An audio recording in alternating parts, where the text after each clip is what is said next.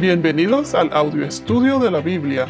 A continuación, la lectura de las Escrituras, una breve explicación y los versículos que se relacionan. Génesis capítulo 13. Abraham subió desde Egipto al Negev, él y su mujer con todo lo que poseía, y con él iba Lot. Abraham era muy rico en ganado, en plata y en oro y anduvo en sus jornadas desde el Negev hasta Betel, al lugar donde su tienda había estado al principio, entre Betel y Ai, al lugar del altar que antes había hecho allí. Allí Abraham invocó el nombre del Señor. También Lot, que andaba con Abraham, tenía ovejas, vacas y tiendas pero la tierra no podía sostenerlos para que habitaran juntos, porque sus posesiones eran tantas que ya no podían habitar juntos.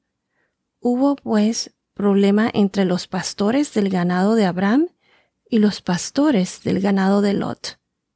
Los cananeos y los fereceos habitaban entonces en aquella tierra. Así que Abraham dijo a Lot, te ruego que no haya problema entre nosotros, ni entre mis pastores y tus pastores, porque somos hermanos. ¿No está toda la tierra delante de ti? Te ruego que te separes de mí. Si vas a la izquierda, yo iré a la derecha, y si a la derecha, yo iré a la izquierda. Y alzó Lot los ojos y vio todo el valle del Jordán el cual estaba bien regado por todas partes.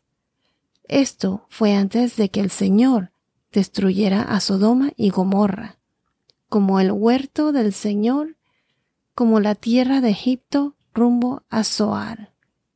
Lot escogió para sí todo el valle del Jordán, y viajó Lot hacia el oriente. Así se separaron el uno del otro.